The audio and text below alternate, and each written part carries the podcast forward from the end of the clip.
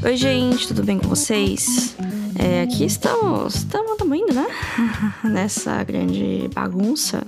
Eu tô gravando esse episódio com um pouco de antecedência, então vai saber o estado do mundo quando ele sair, né mesmo?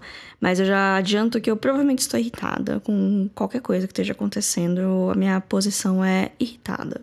Se vocês ouviram o episódio de algumas semanas atrás sobre dicas de filmes da Netflix, é, devem ter percebido que eu falei no momento que seriam quatro filmes, acabei decidindo fazer só três porque um ficou muito grande. Então, esse é o spin-off daquele episódio, né? Era, esse filme era pra estar naquela lista e ele acabou ganhando um episódio próprio. O filme dessa semana é O Tigre e o Dragão, de 2000. Ele é dirigido pelo Ang Lee, que ele é tailandês, né? Vocês devem conhecer esse nome e não, ele não é parente do Spike Lee e eu achei isso por um tempo. Mas em minha defesa, eu lia muito e via poucas entrevistas, via pouco o rosto das pessoas, então sobrenome era igual, eu achava que eles eram parentes, né? Mal sabia eu que não, eles não são parentes. O Ang Lee, ele é um diretor bastante versátil, por mais que ele anda meio sumido, assim, faz tempo que ele não faz um filme bom, né?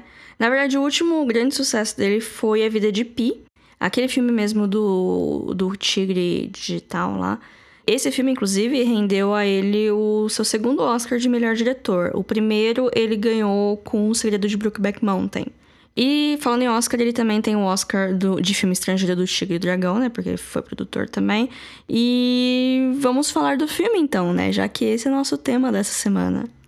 O Tigre e o Dragão é baseado num livro do mesmo nome, escrito pelo Dulu Wang, que na verdade é o quarto livro de uma série de cinco volumes. Né? Aparentemente, os protagonistas dessa série não é a galera do filme, o pessoal do filme eram secundários que ganharam destaque no quarto livro, e por razões, é, essa foi a escolha para adaptar a história.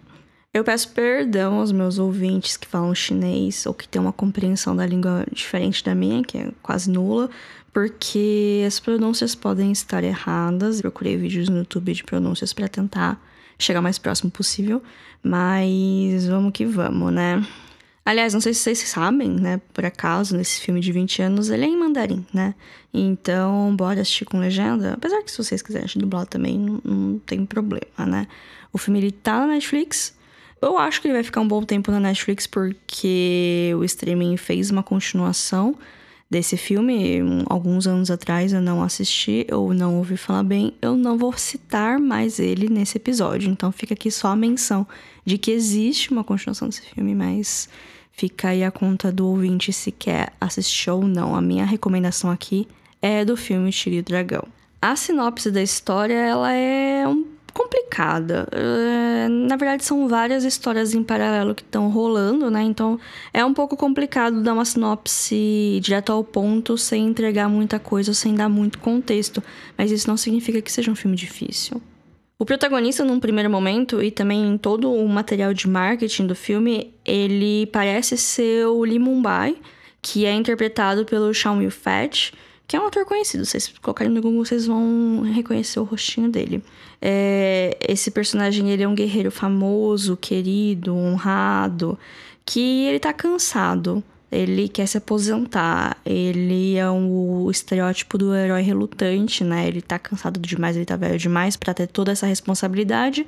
E ele só quer se aposentar.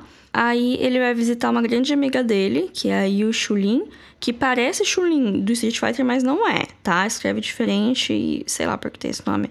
É, talvez seja só eu pronunciando errado. É, ela é interpretada pela Michelle Yeoh, também, que é outra grande atriz.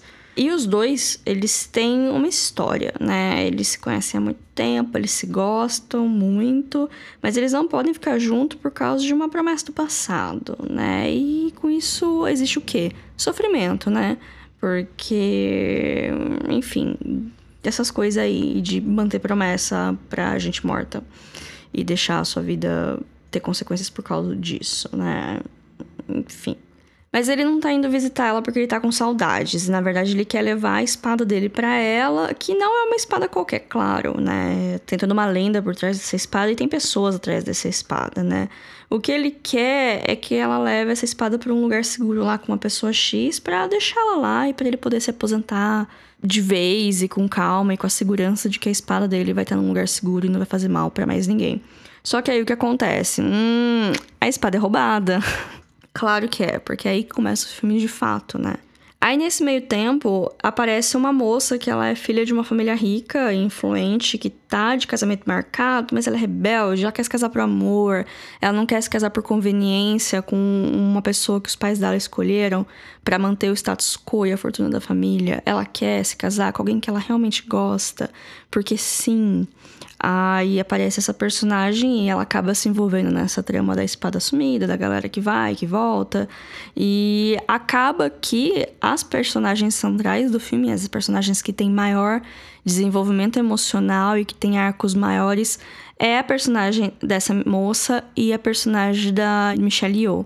Ela, inclusive, é uma guerreira incrível que foi negada em vários lugares apenas pelo fato de ser mulher. Então, ela segue a vida dela pautada na honra e no dever, que acaba deixando seus desejos pessoais em segundo plano, né? Eu não tô falando só aqui da parte do casalzinho, mas de tudo mais que ela queria fazer na vida dela, né? Acabou ficando em segundo plano porque ela precisa seguir o dever dela. Já a Jen Yu, que é a, a jovem rica, o nome dela é esse, ela não quer se casar com esse pretendente, né? Isso não significa que ela não tenha já o parzinho romântico dela.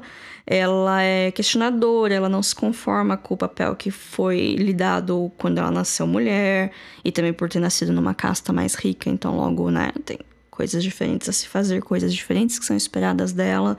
E ela também é guerreira. Bom, muita coisa acontece, eu não vou revelar muito mais da história, mas o filme ele gera essa discussão sobre o papel da mulher na sociedade que é bem interessante e rolou muito tempo antes disso ser uma pauta é, mainstream, por exemplo, nos filmes de Hollywood. A história se passa durante a dinastia Qing, que aconteceu entre 1600 e alguma coisa e 1912, que é um espaço de tempo meio longo. Mas eu vi em algum lugar o pessoal falando, de acordo com os documentos que aparecem no filme, o pessoal coloca o fio a época né, de passagem do filme durante o século XVIII. É, mas eu não sei assim, o quão exato isso estaria, porque no filme em nenhum momento cita o ano assim especificamente. Mas na real, é uma China fantástica, não é um momento do tempo aquilo, por mais que tenha o embasamento de roupas e de costumes de uma época, é uma história fantástica. Acima de tudo, ele nunca se propõe ser algo além do que ele realmente é. Um dos gêneros, né, que o filme ele se encaixa é o Uxia, Uxia. Eu não sei direito como pronuncia, eu vi dos dois jeitos por aí. Eu acho que ninguém brasileiro sabe muito bem também. Mas aqui eu vou fazer uma pausa para contextualizar e trazer conceitos novos para vocês que não conhecem esse termo, né? O Yuxia é um gênero de ficção chinesa que ele é bastante antigo, né? Ele começou com a literatura, foi pro teatro e se adaptou bem no cinema. A palavra significa heróis das artes marciais, assim, numa tradução livre para o português. E essas histórias elas são protagonizadas por heróis que não estão cumprindo ordens de ninguém, assim, eles não servem um senhor, um rei e também não são militares. É, são quase como vigilantes com um código moral super rígido de honra, dever e salvar os oprimidos. O gênero existe há centenas de anos, mas no início do século XX ele tomou uns ares de vanguarda liberal que chegou até a ser proibido por alguns anos, né? Ele voltou à popularidade nos anos 50 com o cinema.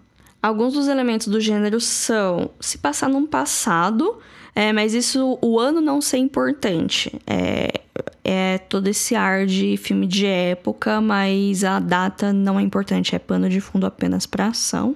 Ele tem elementos fantásticos ou sobrenaturais ou ambos e ter um romance ou algum tema central relacionado ao amor. Nem sempre entre o amor é, carnal, por assim dizer, mas pode ser uma relação pai-filho, pode ser uma relação de amizade. E, mas o amor sempre tá lá, né? Na verdade, essas três características, elas não são obrigatórias, mas elas são bastante comuns de aparecerem em obras do gênero, mas a característica central e obrigatória é ter artes marciais na história. E aí a arte marcial é livre, assim, pode ter espada, pode ter bastão, pode ser só na mão mesmo. O que importa são as lutinhas, de maneira bastante reducionista. O gênero foi introduzido para as plateias norte-americanas justamente com esse filme, que é o Tigre Dragão, que foi um grande sucesso, surpreendeu até os produtores do filme, né?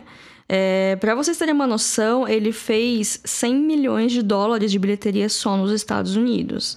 É, para comparar, o orçamento dele foi mais ou menos uns 17 milhões de dólares. Então, se a gente fala que um filme precisa pegar na bilheteria três vezes mais do que ele custou, aqui ele fez 100 milhões só nos Estados Unidos, fora a bilheteria global.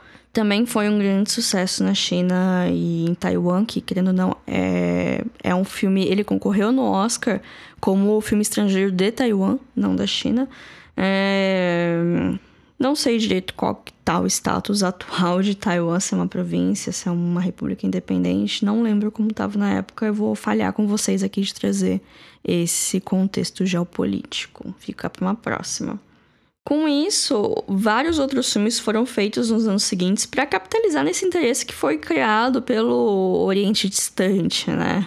Alguns acabaram sendo melhores que outros, se dando melhores que outros em bilheterias, mas as minhas pesquisas eu fiquei bastante surpresa de Kung Fu Panda aparecer e ainda mais com notas positivas sobre o uso de referências culturais, né? Essa franquia nunca me pegou muito, eu nunca fui muito com a cara dela, só assisti o primeiro filme também, mas quem sabe um dia eu pego para rever e gosto mais, sei lá. O Tigre e o Dragão pode parecer um filme de ação num primeiro momento, mas essencialmente ele é uma história de amor. Então ele é ótimo para casais ou sei lá, grupos de amigos que uma parte só gosta de filme de ação e o outro só gosta de romance e coisas bonitinhas, é, porque esse filme tem os dois. O diretor, inclusive, quando ele foi convidar a Michelle Yeoh para trabalhar com ele, ele resumiu a história como razão e sensibilidade como artes marciais. E eu acho esse um bom resumo. O Tigre e o Dragão também recebeu 10 indicações ao Oscar, inclusive melhor filme e melhor filme estrangeiro. Nunca antes um filme em língua não inglesa tinha conseguido tal feito de número de indicações e também de indicação de melhor filme estrangeiro. A situação ela só voltou a se repetir com as 10 indicações de Roma uns 3 anos atrás. No fim, o Tigre e o Dragão ele ganhou quatro Oscars, que foram melhor fotografia, trilha sonora original, direção de arte e filme estrangeiro. Curioso que na época o pessoal achou que com esse sucesso todo o público médio ia se interessar mais por filmes de outros países, mas não aconteceu bem isso. E esse discurso se repetiu após a vitória de Parasita no Oscar do ano passado. A história vive de ciclos mesmo. Eu acho que o público médio brasileiro, ele tá se adaptando mais a consumir coisas um pouco mais fora do fluxo Brasil-Hollywood, talvez pela própria Netflix investindo mais em outros mercados, né? Teve ah, cara, só o fenômeno de La Casa de Papel já mostra isso, sabe? Quando que você ia ver uma série espanhola ser tão falada e tão comentada assim? Por mais que não seja a minha vibe, essa série, tipo, a gente não pode negar o sucesso que ela fez, né? E outras coisas que aparecem, até mesmo o, as novelinhas coreanas que o pessoal tá assistindo bastante, sabe? É, eu acho que a culpa, a culpa, entre aspas, né? A responsabilidade por esses fenômenos é bem mais de estar tá na mão, né? De estar tá na Netflix, estar tá com legenda ou ter a opção dublada para quem prefere, do que talvez esses filmes ganhando premiações, porque é um assunto que a galera comenta por dois dias depois do Oscar, depois esquece, né? A não ser que seja um filme arrasa quarteirões tipo Titanic, de ganhar muitas categorias, esse, esse grande fenômeno. Mas é uma tendência não ter mais tantos filmes assim, né? É uma tendência que tem se mostrado de distribuir melhor os prêmios, né? Mas, né? Vamos ver o que, que vem por aí, né? Uma coisa curiosa de se notar é que esse filme é uma parceria conjunta de estúdios chineses com a Columbia Pictures. O que isso significa? Bom, ele não é um filme asiático aleatório que ganhou as Américas por acidente. Ele foi feito para agradar ambos os públicos e ele fez isso com sucesso e com respeito à cultura, é, ao contrário do live action da Mulan, por exemplo, que aconteceu 20 anos depois e conseguiu falhar em todo e qualquer aspecto proposto por ele. Para finalizar, eu recomendo muito o filme. A estética dele é maravilhosa, a história é boa e ele pode ser a porta de entrada para o cinema chinês, que tem muita coisa interessante. Eu já vi gente reclamando das cenas de ação por ter todo aquele negócio que a personagem dá um pulo, vai pro telhado e fala que isso é real demais.